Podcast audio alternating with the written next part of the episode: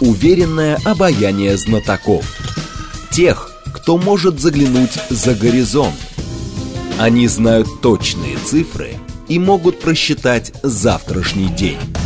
Умные парни вновь и вновь выходят в прямой эфир, чтобы многое нам объяснить. Программа предназначена для лиц старше 16 лет. 15.06, столица, радиостанция «Говорит Москва», 94.8, микрофона Евгения Волгина.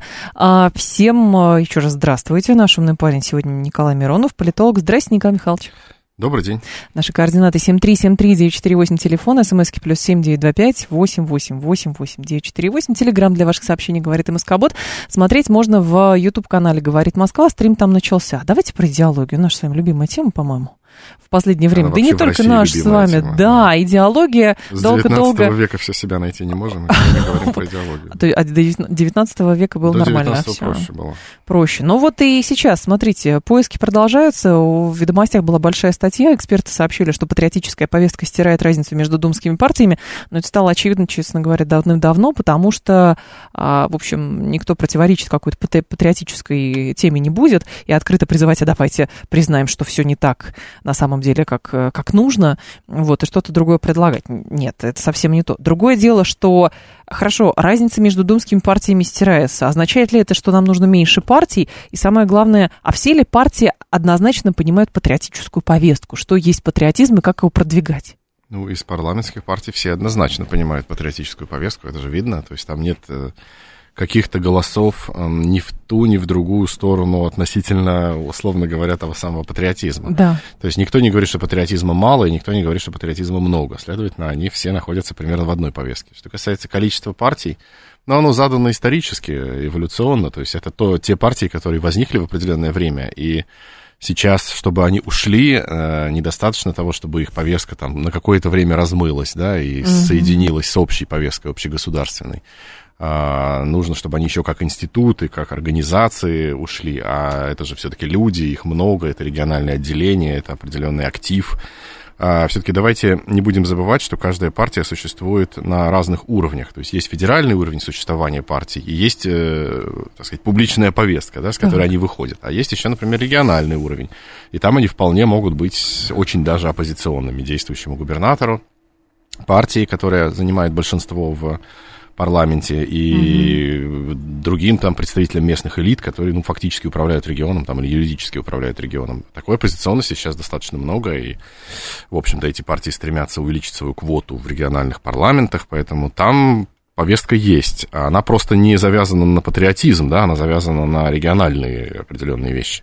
Ну, то есть на региональную повестку там они обсуждают, как жить региону, и там они могут быть недовольны властью.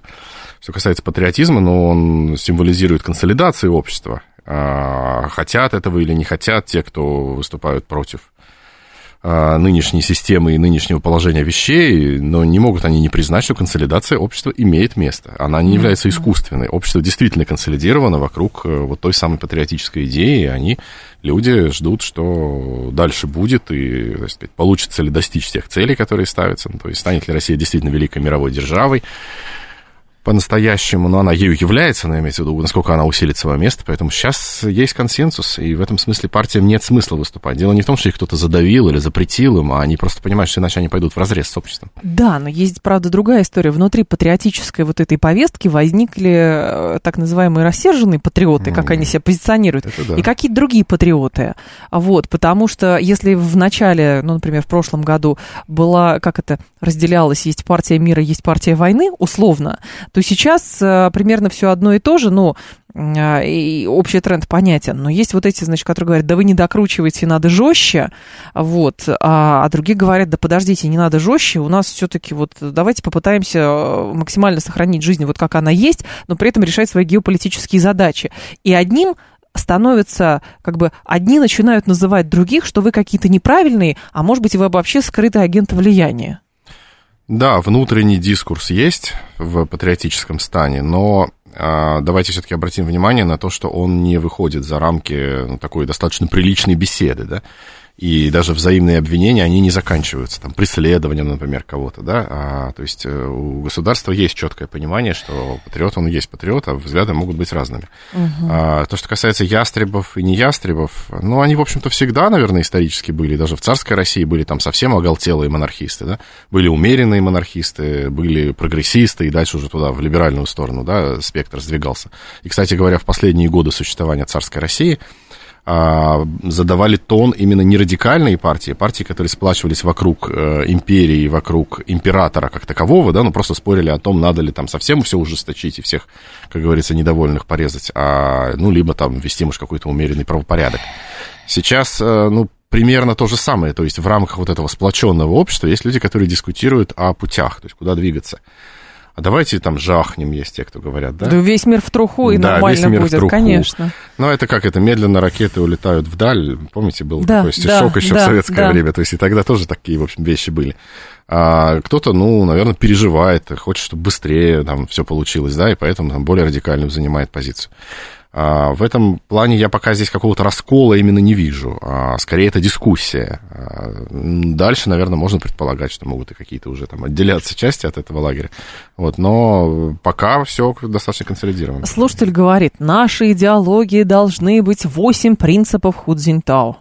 Ну, 8, 8 правил чести да. и доблести, вот это вот все. А вот зачем нам ну, китайские Дорогие правила? ребята, как говорится, в данном случае именно это слово подходит. Да. Давайте не будем, а, вот просто сразу это запомним, как аксиому.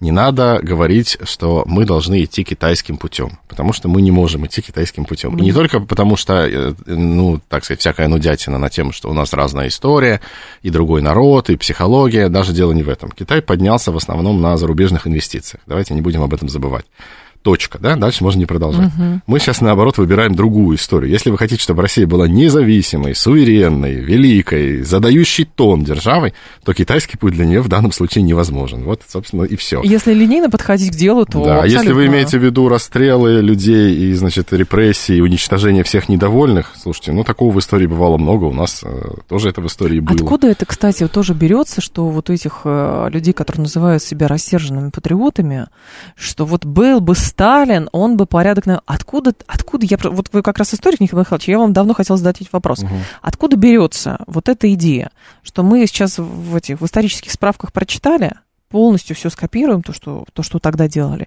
да. и это выведет нас на путь истинный. Откуда это?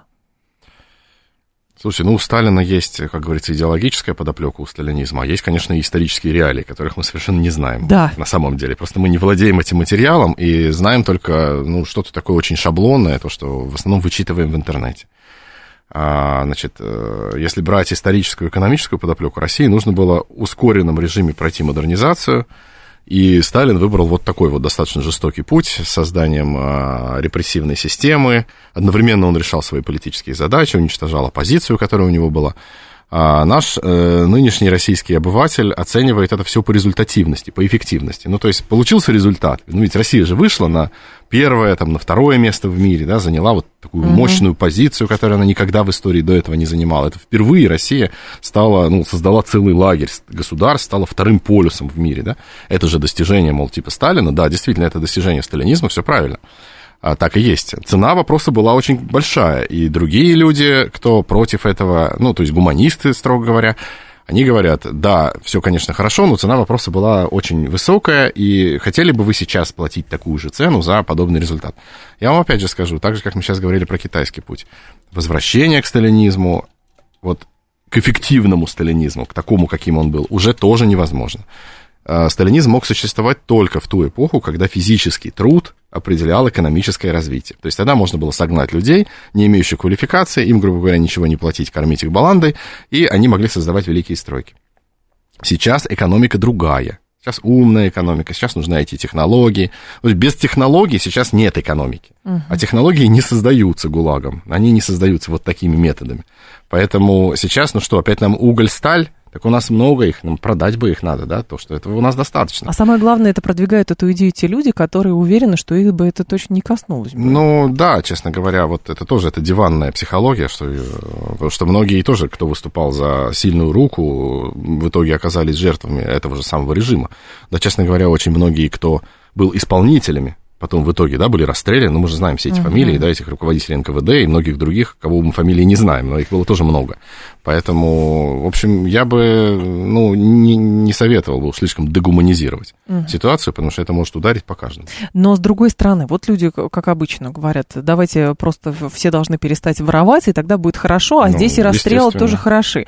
Может быть, люди опять э, при вот эту историю с расстрелами э, вспоминают там и с китайцами, хотя у них коррупция тоже существует при расстрелах чиновников. А, может быть, они как бы а, призывают вот к этим радикальным действиям просто потому, что не видят, а, действительно, условно, тасуется одна и та же колода, на одной должности посидела, на другую должность перевели. Соответственно, есть какие-то проблемы, виновных не назначают, виновных не показывают каких-то. На своих постах люди тоже остаются. Я понимаю, что, естественно, у наверху там логика несколько иная, чем как бы на другом уровне. Но, наверное, призывы к расстрелам, они ровно об этом. Как будто бы есть какая-то фрустрация у людей? Ну, бардак, который люди наблюдают иной раз в государственном аппарате, скажем так, то есть когда они видят, что действительно там не, достигается справедливость, то есть для них, по, по их мнению, справедливость должна выглядеть иначе. Должен быть наказан тот, кто накосячил, да должен быть уволен как минимум, да, там нужно назначать тех людей, которые действительно справляются, а не каких-то там близких, друзей и прочее. А, ну, в, в, с этой стороны, если смотреть, то и сталинизм, и, там, не знаю, Петровское, Петр Первый правление, и многие другие политические формации, они были, конечно, достаточно эффективными. То есть там были свои плюсы. Я же не говорю, что сталинизм угу. надо полностью отрицать. Нет, сталинизм действительно позволил России выйти на передовые рубежи, Правда, с другой стороны, сыграл довольно злую шутку с нашей экономикой, надо сказать. То есть он был рассчитан на вечное существование экономики угля и стали, на вечное существование вот этой тяжелой промышленности. Поэтому создавались, ну, по сути, с нуля, этого уже не было раньше, да, ну, либо развивались старые какие-то промышленные центры, но они в итоге доходили до состояния моногородов. То есть промышленный центр, вокруг него поселение, тут же вся инфраструктура, и на государственных инвестициях держатся, держатся все экономические и логистические связи. Как только эта экономика оказалась не очень эффективной, а прямо скажем, она оказалась не очень эффективной и должна была уступить место более децентрализованной, как тут же стало непонятно, что с этим делать.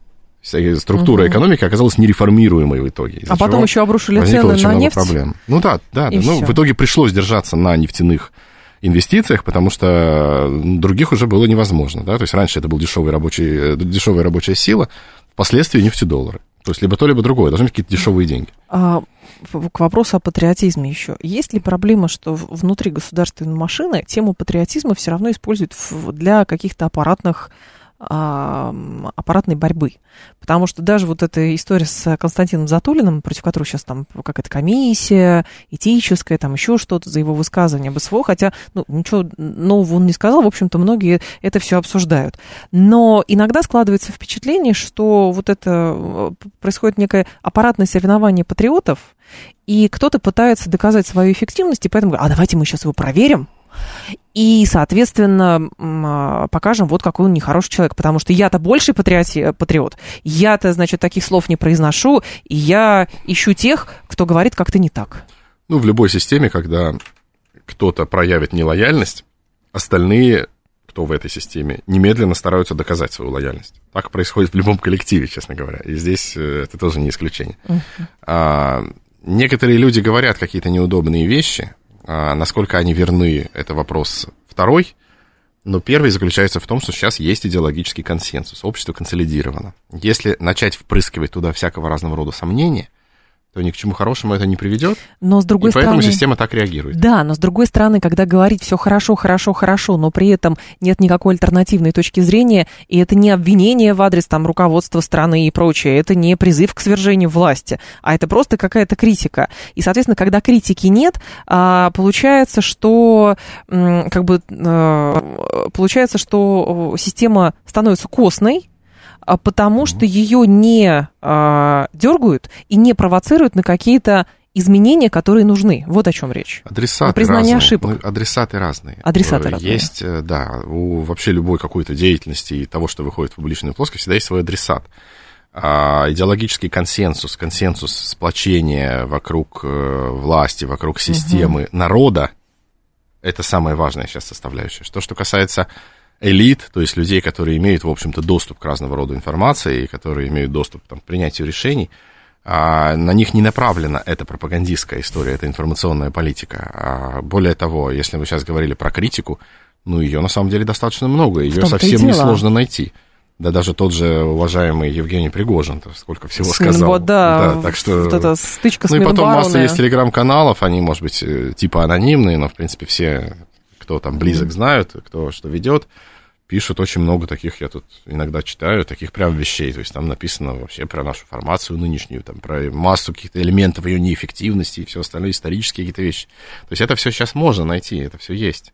Другое дело, что это в узком сегменте, это именно в телеграм-каналах, еще где-то. Только Пригожин один единственный вышел за рамки, да, и оказался... То есть его, а, как сказать, информацию, которая от него исходит, уже потребляет большая масса народа. Угу. В остальном это все достаточно в узком кругу крутится. Нарушить этот консенсус, а, людей развести в разные стороны, ну, ни одно государство никогда не хочет этого. Хорошо это или плохо, я сейчас не говорю о добре и зле, я не говорю, что это хорошо, да, это просто факт. То есть политика, она вообще не оперирует понятиями добра и зла. И в данном случае этот консенсус государству необходимо сохранять. Почему систему болтает из стороны в сторону? То есть сначала, понятно, советская идеология, потом вот это все э, новая Россия, либерализация и прочее. 30 лет совсем маленький срок, половина существования Советского Союза, и хотя 70 лет тоже немного. И теперь говорят, мы точно здесь тоже шли не туда, надо искать какой-то третий, четвертый и так далее путь. И, мы, и путь это заключается, мы не такие, но идеологическую базу делать с приставкой «не», с предлогом «не», но это мне кажется, это не совсем туда. Да, позитивного содержания действительно очень сильно не хватает, причем не хватало и раньше. Наверное, только в советское время позитивное содержание было. Угу. То есть мы тоже говорили, что мы не такие, но мы говорили, какие мы. Да? Вот. То есть мы социалистические, мы про добро про помощь всем, про против бедных, да. там, да. Ну, дружба народов предполагала помощь бедным странам. Смысл ее был в этом. Uh-huh. То есть это все равно бедные и богатые. Это все та же самая парадигма. Вот только тогда было содержание. И, кстати, обратите внимание, сразу же огромное количество стран сплачивалось вокруг Советского Союза. К нам шли. Ну, потому да. что была идея, потому что, ну, кроме того, можно было от нас, извините, деньги получить какую-то материальную помощь. Но, тем не менее, люди все-таки шли за вот этой надеждой, что мир изменится, станет более справедливым. Что он есть другой, Колониализм, есть да, крупные корпорации уйдут, а они вплоть до начала 80-х кошмарили весь мир, только потом постепенно стало заканчиваться, приобретать более какие-то, ну, как это сказать, вежливые формы. Что до этого это просто было насилие откровенное. Советский Союз находился в свою нишу. До этого нет. Но, тем не менее, а, нам надо жить на этой территории. Вокруг нас есть определенная периферия, ну или как это сказать, то есть государства, которые рядом с нами. И для нас иногда критически важно, чтобы эти государства были нам лояльны, либо нейтральны, как минимум, да, чтобы туда не заходили наши какие-то оппоненты. Эта история очень давняя. И Российская империя перед собой ставила задачи вот это, а, защиты и охраны вот этих территорий. Но другое дело, что она включала в себя в основном те территории, из-за которых сейчас весь сырбор. А, те же самые задачи ставил Советский Союз в точности. Единственный провал, когда он был, вот если проводить вообще линию с э, чуть ли не Ивана Третьего, ну, примерно одна и та же была всегда парадигма. То есть Россия плюс вот значит, защитная там зона вокруг нее, которая предохраняла бы от врагов, от э, конкурентов. А только в 90-е годы неожиданно произошел какой-то слом этой всей истории. И надо сказать, что он был, ну, удивительно неорганичен, вот просто, ну, категорически, критически неорганичен для России. То есть в один день отказаться вот от вот того, что нарабатывалось веками? Отказ от того, что нарабатывалось веками, и подставить себя, просто все борта под удар, вот это вот было сделано в одночасье, грубо, но еще при этом под э, прикрытием, вот мы сейчас создаем общество потребления, будет рай на земле, мы скоро будет очень много колбасы, вот это какой-то всякой вот этой ерунды. И все суверенные кругом. И поэтому, да, на несколько лет удалось достичь консенсуса вокруг этой идеи. Вот что самое это страшное. Да, народ в целом поддержал. Хотя большая масса людей угу. говорила, нет, нет, Советский Союз не надо уничтожать, но тем не менее большая же масса, и она была, ну, едва ли не половина или даже больше, половины, которая говорила, да, хорошо, ну, давайте действительно со всеми дружить, собственно, в чем проблема. А потом э, ну, стало понятно, что это был идиотизм. Политики, которые разбирались в ситуации, многие, и сейчас вот если смотреть, там, скажем, интервью со многими известными людьми, некоторые уже покойные, которые вот в 90-м, 91-м, 92-м высказывались, они говорили, это все придет к гражданской войне. Это будет гражданская война на, на, на, этом, на территории бывшего Советского Союза. Да, она будет уже выглядеть не как гражданская, но по сути это один и тот же народ друг с другом. Что к этому придет, по-другому не будет. Да, но действительно к этому в итоге и шло. Может быть, просто нужно было раньше решить эту всю проблематику, то есть раньше перейти к новой идеологии. Но угу. тоже инерционный путь, связанный с э, социальной структурой, которая возникла в 90-е годы, с олигархатом, с этим, со всем остальным, связями с Западом, там не позволял просто это быстро сделать. Но у нас э, ушел вот этот э, политический садмазохизм, что, соответственно, мы сами не можем, а, и нам должны указать путь истины. Сначала конечно, западники указывали конечно. путь истины, теперь вот говорят, вот, а давайте на китайцев посмотрим не, не, не, или еще на кого-то посмотрим. Нет, нет, мы, у нас нет таких амбиций, в смысле, это не амбиции, у нас нет таких закидонов, что сейчас мы будем там слушать Китай. По поводу китайского пути говорили много и раньше, в этом нет ничего нового. И надо сказать, что вот если, ну, я не знаю, я соцопросы видел, все-таки основная масса народу видит э, российский путь автономным, да, Пусть он будет не с Западом, пусть он будет не с он Востоком, будет а будет сам по себе, да. Угу. То есть Китай это один из партнеров, с помощью которого можно решить определенные задачи. В Китае много хорошего, что можно заимствовать. Вот так люди рассуждают. Но уже не так, как. То есть нельзя проводить параллель, как мы тогда относились к Соединенным Штатам а, и к Западу в начале угу. 90-х. Мы сейчас так не относимся к Китаю. Но кроме того, есть понимание, что у Китая своя политика. Честно говоря, это люди тоже понимают видят. Ну, сейчас вот они там с американцами ведут переговоры. Ну, то есть в любом случае у них будет многоканальная дипломатия. А что нам мешает э, как раз э, продумать какие-то позитивные э, какую-то позитивную программу Деньги позиционирования нужны. самих себя. Деньги нужны для этого. Для этого нужно иметь достаточную экономическую мощь. России нужно ее еще нарабатывать, сейчас нет ее. Для того, чтобы стать одним из серьезных полюсов мира, нужно ну, финансировать многих. А, извините, а как иначе? То есть это нужно, помимо того, что мы должны создать некую идеологию, которая будет выгодно смотреться. Сейчас, кстати, это достаточно сложно сделать. Это не 30-е годы, не 40-е, там, с всемирными кризисами, биржами и этими холен... холеными американцами в шляпах, там, да, которые эксплуатировали третий мир. Давно уже третий мир подтянулся. Давно уже идея того, что люди должны жить все справедливо там и нормально потреблять, она уже давно в мире, в общем-то, присутствует, уже бедных стран не так много, хотя они, конечно, есть, но уже на бедности все равно не посмотрят, потому что они скажут, ну хорошо. Да, но просто интересно, денег. что мы же тоже, мы капиталистическая страна. Если в то время, там, 80 лет назад, там, 70 лет назад, да, а основной базис был следующий, вот есть мир капитализма, вот есть мир социализма, да. то мы тоже часть капиталистического мира. Но при этом нам нужна какая-то такая идеология, чтобы сказать, что мы другие, но при этом в рамках одной экономической модели. Да сказать, что мы другие, это мы можем. Важно, чтобы нас других еще и другие полюбили. Вот в чем дело. -то. то есть надо, чтобы кто-то разделял это другие. Пока мы, честно говоря, больше склоняемся, наверное, к идеологии России как уникальной страны, у которой там своя история, своя культура, много что еще, угу. но это привлекательно для нас самих, естественно, да, для ну, других, да. ну, как бы это уже не совсем то. Как сказать, у нас был на прошлой неделе посол а, ЮАР, в России, mm. Беларуси. Вот. И когда я им задала вопрос, значит, а понимают ли в Южной Африке, вообще в Африке в целом, те идеи, которые несет Российская Федерация, он навстречу, как настоящий дипломат, не стал отвечать прямо на вопрос, а спросил, говорит, а в России понимают на самом деле, что такое Африка? Говорит, потому что пока наше сотрудничество – это инерция того, что мы друг друга понимали и знали во времена Советского Союза. Да, точно так и есть. А сейчас... Мы сейчас пытаемся на старых связях строить, да. На старых связях Пытаемся строить. их реанимировать прежде всего. Но это тоже, как бы мы надеемся на идеологию, что они тоже станут фрондой Западу, потому что у них совсем другая история. Они не хотят быть фрондой никому. Всем нужны инвестиции. Кто даст инвестиции, тот и будет идеологию задавать. Только все на деньгах держится. Ну, скажем так, это в любом случае очень важно. Но если только мы предложим какое-нибудь новое христианство. Но с другой стороны, смотрите, мы... Покажем, как добро на, на свете выставить. Но с другой стороны, добра было много, долги списывали, электростанции строили, а ну, сейчас, в общем, как эти страны. Ну, все как говорится, что теперь? Это, это пройденный ну, Давайте им скажем, что мы, они нам должны, еще хуже быть. Николай Миронов с нами, политолог, новости, и мы потом продолжим. Уверенное обаяние знатоков. Тех, кто может заглянуть за горизонт. Они знают точные цифры и могут просчитать завтрашний день. Умные парни. 15.35 столица, программа «Умные парни». У микрофона Евгения Волгина, Николай Миронов с нами, политолог. А здесь еще, знаете, какой любопытный аспект есть? Значит, вчера Володин а, предложил, говорит, возвращайтесь те, кто уехали, пока не поздно. Угу. Вот пока есть возможность странно. Почему? Почему потом возможности да, да, не будет? Да, да. А сегодня министр а, цифры Максут Шадаев заявил, что специальной программы для возвращения в Россию уехавших айтишников не потребовалось. Они сами возвращаются. Цифры обещал дать через некоторое время. Политический смысл вот этой зазывной кампании в чем? Ну, достаточно много народу уехало, и эти Но люди... еще больше осталось. И эти люди — это триггер. Ну, триггер такой, Для политический, кого? идеологический триггер. Ну, как бы типа вот говорят, что умные люди взяли и уехали. На Но самом мы-то деле нам здесь- сейчас айтишники действительно нужны. Много Да. айтишников действительно уехало. Поэтому, в том числе, я думаю, есть чисто экономическая задача. А, И неплохо было бы, на самом деле, посмотреть цифры. Ну и людей, конечно, не надо пугать, потому что до этого их пугали тем, что мы вам вообще не дадим вернуться, либо там еще начнем налоги какие-то резать, потом перестроились обратно.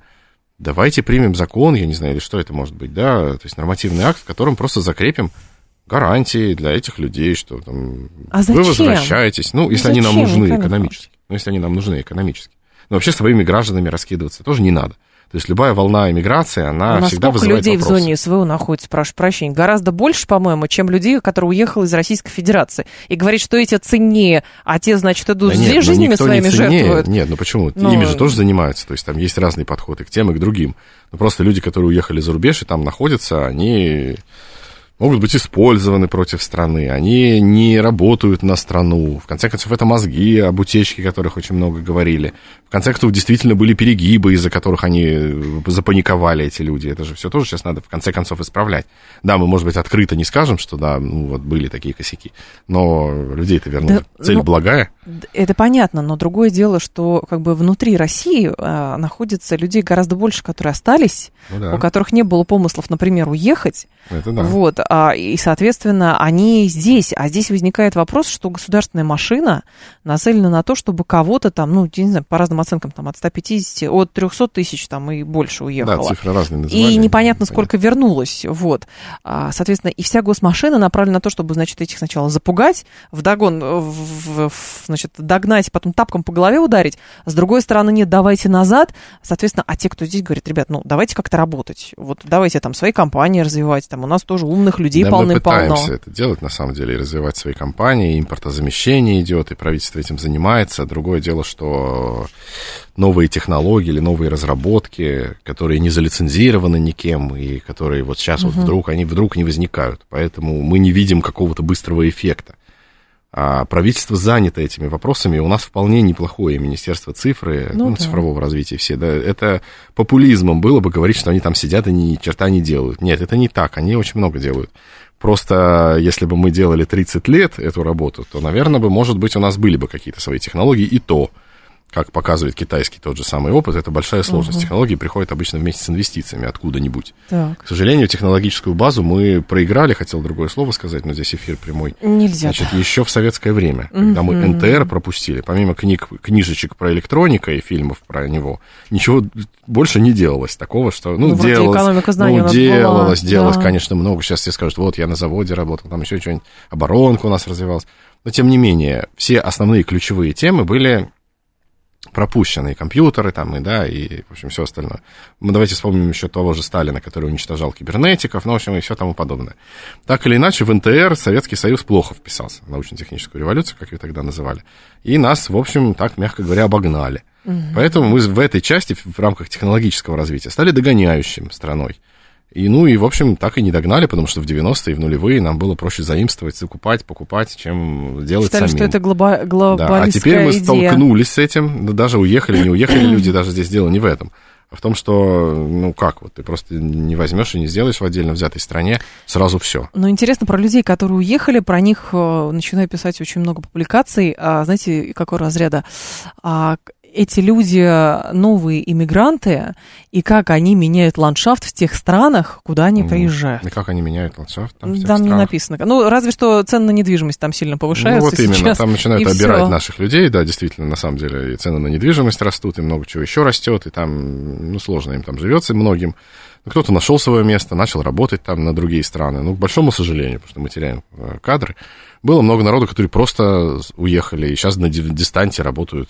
Тем не менее, они работают с Россией, да, в большей степени. Ну, либо уехали в ближнее зарубежье, где, опять же, очень много русских, где очень много людей, которые еще связаны с российской культурой, и, в общем, там встроились, там стали кадрами. Казахстан неплохо воспользовался, надо сказать, нашими кадрами. Вот, но и многие другие тоже. Поэтому, в общем, разбрасываться людьми на самом деле не надо. Это как это, Кемская волость, помните, да? Так, на всех властей не напасешься. Вот а, считаю программу возвращения правильной, вопреки историческим волнам иммиграции. Мы должны перешагнуть излишнюю горделивость, они все наши соотечественники. На самом деле вот история правильно. с а, вот этими людьми, она же тоже носит вот этот как раз-таки аппаратный подход. Есть часть, например, Минцифры, которая всеми силами выбивала какие-то квоты для mm. них. Так, ну, сидит там этот айтишник, который из дома не выходил никуда никуда, и вот он всего на свете боится, давайте ему квоту. Ну, хорошо, давайте ему квоту дадим, наверное, здесь он будет полезнее, чем на фронте. Вот, а потом а, какие-то еще варианты. То есть реально работа велась. Есть с другой стороны а, люди, например, в Государственной Думе, которые говорят, а давайте мы их всех дружно накажем, потому что они там испугались. Но это же ну, тоже... Популисты всегда находятся, но обратите внимание, все-таки это сделано не было. То есть политической не воли было. на этот счет не последовало ниоткуда, да, то есть высшее руководство страны понимает, что это будет выглядеть, ну, мягко говоря. Поэтому это и не делалось. А то, что там определенные ястребы что-то высказывали, ну, пытались тренд создать либо поймать. Но по факту сейчас, вот в последнее время, идеология возвращения. То есть вот делаются заявления, что надо вернуться, потом публикуются какие-то странные посты о том, что вот какой-то атишник поехал за рубеж и понял, как там плохо, и как он любит Русь. Именно Русь причем, а не Россию. То есть там психология совершенно не айтишника описана, а какого-то сельского жителя времен 19 века, там, с соответствующей стилистикой ну, речь. Я недавно встречала человека, который уехал и там пол, полгода вот так проколесил по всему миру, но деньги были, и просто на улице случайно встретила. Угу. Вот, и я говорю, а что вернулись-то? Он говорит, ну, деньги кончились, надо зарабатывать. Ну, на самом деле, там а, не всех ждут, прям скажем. Тем более, сейчас время такое, когда к русским отношениям стало действительно много где предвзятым. Правда, тоже здесь много мифологии на эту тему, что нас там прям совсем ненавидят. Да к русским, в принципе, нормальные отношения в мире. Где-то, может быть, в таких вот странах некоторых, которые нас там исторически не очень любят. Там действительно. Ну, так и раньше было. Приедешь в ту же Эстонию, так тебя там обязательно кто-нибудь толкнет плечом. Это со мной, кстати, случилось. Я однажды был в Эстонии в 91 году. Ну, может, вас и шел мужик такой, нет? Пнул прямо. Нет, ну, они... У них, это, у них это есть, да. Но в других странах-то нет. Но, с другой стороны, ну, уехали... Ведь тоже давайте не будем говорить о том, что все только золотые мозги. И больше вообще никого, да, только самый цвет и сливки. Да нет, ну очень много случайного народу, людей, которые просто испугались, фрилансеры какие-то, еще кто-то, кто на самом деле совершенно не интересен в этих странах. Да, у них просто есть какие-то деньги, которые они либо проедают, либо зарабатывают сейчас там в дистанте. Это понятно, вот да, все. но есть, опять же, а, вся эта, значит, популистская машина и любая другая, она, ну, несколько лицемерно на фоне того, что действительно есть, например, бывшие высокопоставленные чиновники, которые готовы, mm. или там бизнесмены, а, которые готовы платить большие деньги, чуть ли не кровью расписываться, что они там против Путина и вообще, не помня себя, здесь кого деньги зарабатывали. Смотря, да. да. Потом, значит, с них снимают санкции, под них создают какие-то фонды, и эти фонды начинают заниматься там, условно, помощью да, людям, да, да, которые да, да. не хотят мириться с кровавым режимом. Ну, что-то такое. То есть это же гораздо более, опять же, люди, которые имели доступ определенный. И это же гораздо более серьезная история. А здесь получается, ну, какая сублимация борьбы с уехавшими. Невозможно дотянуться до этих, давайте дотянемся до несчастного айтишника. И скажем, если не вернешься к 12 часам, карета превратится в тыкву. Ну, судьба людей, которые вот так вот переметнулись, создали какие-то фонды, и которые заработали на самом деле в России деньги, да, и вывезли Немалые. их туда. Да, и там, значит, вот, этим вот занимаются, она еще не закончена, эта судьба. Это я не в том смысле, что есть какая-то угроза, там, что и там укол зонтиком, как там в фильмах было, да, помните? Ну, то есть я сейчас не про это, но мы не знаем, чем это кончится. Потому что перебежчиков и вот таких граждан их, в общем-то, никто особо никогда не любит. Они сейчас стали политическим инструментом. Когда ситуация изменится, и, например, будет другая парадигма, то что с ними будет? Это вот неизвестно, поэтому судьбу они для себя выбрали очень неоднозначно. И э, об их возвращении говорить, наверное, смысла нет, разве что если бы у нас был бы действительно сталинский репрессивный режим, то тогда да, их возвращение могло бы быть очень для них чревато. Пока же просто об этом речи не идет, и никто их не трогает. А, слушатель говорит, что с Арабскими Эмиратами? Они тоже ничего не разрабатывают, на нефтяной игле сидят, но живут гораздо лучше, чем мы. Опять сравнение пошли. Ну, Почему ну, за границей ну, лучше, чем в ну, России? Ну, ну, ну, ну, ну, ну, ну. Там давайте не сравнивать с Арабскими Эмиратами. Нельзя сравнивать страну со страной просто вот как, как две единицы равноправные. Россия очень большая территория, в России очень сложная территория, очень сложный климат, а, много-много-много народу, который рассредоточен по этой территории. И издержки от вот этого всего гораздо выше, чем в маленьких, компактных, теплых Арабских Эмиратах, где не нужно ни отопления, ничего, да. Угу. И там на маленькое количество населения приходится огромное количество нефти. И денег, В разы больше, чем у нас. Гораздо больше. Добыча нефти гораздо конечно, легче, чем у нас. Конечно, у них это, это несопоставимо. Мы на рынке не первые, они первые. У них больше всего. И их самих мало. И то там у них бедноты, кстати, знаете сколько на самом-то деле? Ну, ладно. А, и э, поэтому у них есть деньги на все.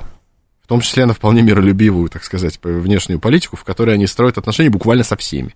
То есть да. они просто ни с кем не ссорятся, у них и задачи такой нет. Они мягко финансируют всякий экстремизм везде, извините за выражение, там и многие другие вещи, еще какие-то там свои сферы влияния. И на самом деле очень неплохо оказывают влияние практически во всех точках мира, и это еще неизвестно, как в итоге все скажется, уж давайте будем откровенны. Вот, но, значит, при этом они могут докупить любую технологию и совершенно не боятся этого, потому что они не планируют становиться, ну, то есть решать какие-то большие геополитические задачи, вот такие, какие ставим мы перед собой. У нас они другие совершенно. Поэтому, да, они тоже ничего не производят. Слушатель пишет, одни и те же люди сначала отказывались от Советского Союза в пользу новой России, потом а, эти же самые люди начинают говорить, что с Западом у нас не сложилось и нужно двигаться дальше. Где гарантия, что эти же самые люди опять точно так же не, по, не помирятся с Западом и не будут нас уверять, что все так надо было? Но наиболее оголтелые западники либо отошли в сторону, либо уже ушли. Угу. Те, кто в 90-е годы создавал систему, кто были первые лица, вот кто принимал эти решения, кто был идеолог, они либо умерли уже, либо отошли от политики, где-то находятся в той же самой за границей. Ну, эмиграция это даже не назовешь, потому что они там, честно говоря, и так жили. Вот, э, ну и, и так далее. Активных идеологов э, разрушения Советского Союза, вот этой глобализма, западничества, сейчас около власти не осталось. Те, кто сейчас находится у власти, эти люди пришли и имели дело уже с тем, что было создано в 90-е, причем уже к концу 90-х, то есть уже с результатами такими очень сильно порушенной страной, угу. в которой еще и проросла вот эта олигархия, и форма собственности изменилась благодаря там залоговым аукционам, и много чего. То есть с этой реальностью они уже имели дело. И не могли сразу взять и начать по-другому мыслить. Мысли патриотически государственного характера, ну, то есть вот, собственно, то, что сейчас происходит, уже тогда проявлялись, это уже было, это уже начало появляться тогда в дискурсе, об этом говорили. Могли или не могли сделать, ну, это вот уже, так сказать, популистский разговор, да, наверное, что-то можно было сделать быстрее и раньше, но это вот, когда смотришь там на свою жизнь, да, тоже понимаешь, сколько ты наделал идиотских ошибок, но когда ты жил, ты их совершал, потому что не знал всей ситуации. Как правильно, да. Ну, конечно, тоже там и Запад вел себя по-разному, и какие-то гарантии давались, и, в общем-то, верили этим гарантиям, потому что часть, частью они соблюдались, частью нет, и тоже это же был живой материал, живая история, живой ход времени. Опять же, у людей есть свои сильные и слабые стороны, и тут, ну, странно было бы говорить, что они что-то не предвидели. Но эти люди были достаточно последовательными, надо сказать. Около власти были и либералы, те, кто, ну, был прям прозападнически настроен. Где они сейчас? Ну, они сейчас не управляют страной. Они могут быть где-то рядом, они могут занимать даже какие-то формально там статусные должности, но без влияния угу, на ситуацию. Угу. Ни одного либерала сейчас нет, который бы, ну, прямо серьезные должности в правительстве, например, занимал. Ну, нет таких людей. В крупных корпорациях они есть. Ну, так это крупные корпорации, они занимаются своим делом. То есть они не управляют страной. Ну, в прямом смысле, то есть они не вырабатывают идеологическую линию. Наоборот, насколько я понимаю, они пытались влиять на президента, на руководство страны. То есть как-то объяснять, что с Западом надо дружить, что западные инвестиции очень важны, что без них никак. У них же идеология в том числе и на этом строится. Ну, то есть да, не только конечно. на том, что они просто любят Запад, как таковой, и не любят Россию. Там нет. Вот прямо русофобов, западников осталось очень мало. Есть убежденные западники в том смысле, что нам нужны западные инвестиции. В их словах на самом деле есть своя доля правды. Угу. А, потому что Россия всегда поднималась и развивалась в основном на инвестициях Запада. И сейчас не совсем однозначно, что будут какие-то другие. Это вопрос, вот, собственно, текущей политики. И они об этом говорят. Они пытались убеждать руководство, что там надо как-то по-другому себя вести, но не преуспели. А, слушатель спрашивает, а как вы считаете, когда из зоны боевых действий начнут а, возвращаться а, ветераны СВО, и угу. после того, как специальная военная операция а, закончится, как эти люди могут ли они сейчас могут ли эти люди поменять политический ландшафт? Ну, во-первых, этим людям надо будет помогать, потому что оттуда придут люди, конечно, пережившие очень тяжелые дни и время, и многие из них психологически будут надломленными. Это неизбежно и неминуемо, поэтому и, не это знаю, медицинский факт. И я выступал, скрывает, тут да. писал статьи на эту тему, и, в общем, сейчас даже стараюсь заниматься определенными проектами в этой сфере. А, действительно, конечно, нужно создавать систему поддержки, помощи для того, чтобы у нас там ну, люди были здоровыми, социализировались, и а, семьи сохранить, и, uh в общем, там профессии для них новые. Поэтому мне кажется, что вот эта социально-психологическая составляющая, она очень важна. То, что касается политического ландшафта, ну, люди э, боролись, воевали за, в общем, за те цели, которые, да, были объявлены, ну, то, о чем мы сейчас говорим, там, за нашу страну, а, и как они могут поменять ландшафт. Ну, они, я думаю, они будут не менее патриотичны, чем сейчас. То есть с их стороны там вряд ли стоит представить, что будут какие-то другие веяния. В этом смысле идеологически какой-то другой крен не будет. Другое дело, что придут люди, ну вот, не знаю, если как там Шарапова давайте вспоминать, да, вот это вот литературно-кинематографический образ ну, людей, которые с войны же, пришли. Да, да. Да, вот, ну, они могут внести какой-то элемент гуманизма, там, да, например, то есть, ну, вот определенные вот какие-то идеологические... Чувство аспекты. справедливости какое-то. Плюс это люди, иное. да, с чувством угу. справедливости. Ну, «Белорусский вокзал», опять же, да, знаменитый фильм, тоже там, где это показано, вот эта вот да. борьба за справедливость, просто ради справедливости, потому что так, как по-другому, да. А, это все может быть, да, но именно идеологический ландшафт, политический, вернее, ландшафт, а, ветераны редко где меняли. Я вот сейчас пытаюсь вспомнить какой-то исторический пример – честно говоря, наверное, не скажу, что это где-то было прямо. Ну, что Вьетнам вот был, да, что там другие, там, ну, бывало, что если руководство страны, там тоже э, те же американцы, да, когда они по Вьетнамской войне вели себя откровенно бездарно, потом совершили очень много ошибок, и когда был Ирак и Афганистан, это влияло на судьбы политиков, конечно, да, а, но именно ветераны, ну, скорее, они вносили какую-то вот эту вот э, философскую, гуманистическую вот такую вот волну, вот она, вот, если смотреть то же самое кино или там как-то анализировать, скорее вот это появлялось. Ну, вот. даже интервью генерала Лебедя тоже можно вспомнить по поводу того, что там, значит, э, любые боестолкновения все равно заканчиваются ну, вот генералы, соглашением кстати, миром, да. Кстати, некоторые генералы, некоторые люди, которые вообще участвовали в боевых действиях, там тот же самый Пригожин, да, о котором мы уже говорили, безусловно, сформировались как политики. То есть мы можем сказать, что их политическая амплуа несколько поменялось относительно того, что было. При том, что даже, да, заявление о том, что будет какая-то политическая карьера, она ну, не имеет под собой оснований, по крайней мере, он лично сам об этом говорил. Да, Другие но, цели есть. Тем не менее, это когда-то все равно может быть кем-то использовано или как-то проявиться. Ну, то есть те люди, которые оказались на слуху, они в любом случае получили политический капитал, то, что называется, да, уж. У нас очень много слушателей, которые, в общем, раздосадованы тем, нашим с вами разговором по поводу сталинской эпохи. Да, да, это я а вот, э, предвидел. У ваших детей двойное гражданство Сталина и боитесь. У моего четыре гражданства, могу сказать. Нет, ну пять, ну, да. простите, пять гражданств у моего ребенка. Лично пять паспортов иногда путаюсь. Понимаете, Но мы-то ну, не боимся ну, Сталина. Да нет, а почему вы решили, что мы боимся Сталина? Мы не боимся Сталина, просто давайте поговорим. Каждый раз надо говорить о цене вопроса. То есть, надо ли нам именно это да. за такую цену, да? Вот об этом сейчас речь. Если мы хотим создать очередную тяжелую промышленность или понастроить угу. много железных дорог, ну да, это тогда возможно, но мы не, не станем конкурентоспособными об, от этого в современном мире. Ну и да, издержки, издержки, ну, пожалуйста, ну придут за вами ночью по чему-нибудь доносу, потому что ваша квартира понравится. Причем здесь двойное гражданство? То есть, ну эти вещи нам сейчас реально нужны, что ли? Навести Нет. порядок в госаппарате можно иначе. Для этого не обязательно массово расстреливать людей и тройки, и, создавать. и тройки создавать, да, и вот создавать издержки. То есть, когда можно, можешь попасть под удар, не будучи виноватым. Это-то не обязательно делать. Для того, чтобы навести порядок в госаппарате, достаточно там тех же самых китайских вариантов решения вопроса. Там, кстати, они тоже не сильно эффективны, к слову сказать. Хотя там и есть расстрелы. Но ладно, это может быть более эффективно. Да, или там при Петре Первом там тоже были определенные действия в отношении там, тех, кто воровал. Давайте просто точечно вот работать над этим. Угу. Вот этот вопрос, да, стоит обсуждать. А при чем здесь сталинизм? Это мировая практика, много где было. А слушатель еще спрашивает, Путин выступал на ПМИФе, а какие бы сигналы президента вы отметили? Ой, как говорится. Да? Надо вспоминать а, какие там были Ну, там в основном про стабилизацию экономику все-таки речь шла. Ну, про то, что экономика выдержала, да. Вот, да. Э, наверное, вообще интересно, МЭФ э, перестал быть, по-моему, либеральной площадкой, хотя он всегда был ею, и именно за этим он и создавался, именно угу. как, как, так сказать, либеральная тема. Сейчас здесь звучат совершенно иные посылы, то, что он говорил про экономику, наверное, действительно самое главное. Ну, плюс, э, вот мне понравился его очень уверенный тон, когда он говорил про вот это контрнаступление украинское. Там же много, большой uh-huh, блок был этому uh-huh. посвящен, да.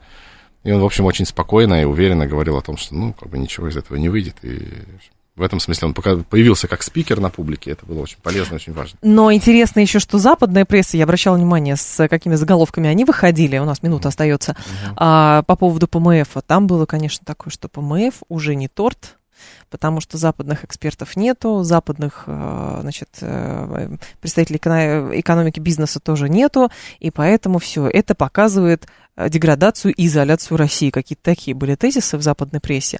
Но, с другой стороны, получается, что западная пресса отказывает в праве а, другим странам а, участвовать в ПМФ и показывать, что Россия не изолирована. Ну, Но... ПМФ не самоцель, просто он исторически проводится, и на его площадке сейчас, да, появились какие-то новые угу. игроки, но не форумами едиными, как говорится, жив человек, и очень многие процессы экономические, которые сейчас происходят, просто не проявились на Петербургском форуме. У нас сейчас очень много партнеров есть в самых разных странах, которые, ну, на ПМФ их не было. ПМФ это такая тусовка начальников. Вот, собственно, они там собрались. Там очень много было губернаторов, там Обсудили, друг с другом, да. да, они там что-то решали. Поэтому ПМФ просто, наверное, немножко, да, потерял свое значение, поскольку раньше это была западническая площадка, именно такая прицельно западническая. И сейчас мы увидели, что там Запада нет. Ну, собственно, а что еще ждать было? А, Николай Миронов был с нами, политолог. Николай Михайлович, спасибо, ждем снова. Да, спасибо. Далее информационный... Нет, про рубрику «Провиант», потом информационный выпуск. До завтра с вами прощаюсь. Всем хорошего вечера.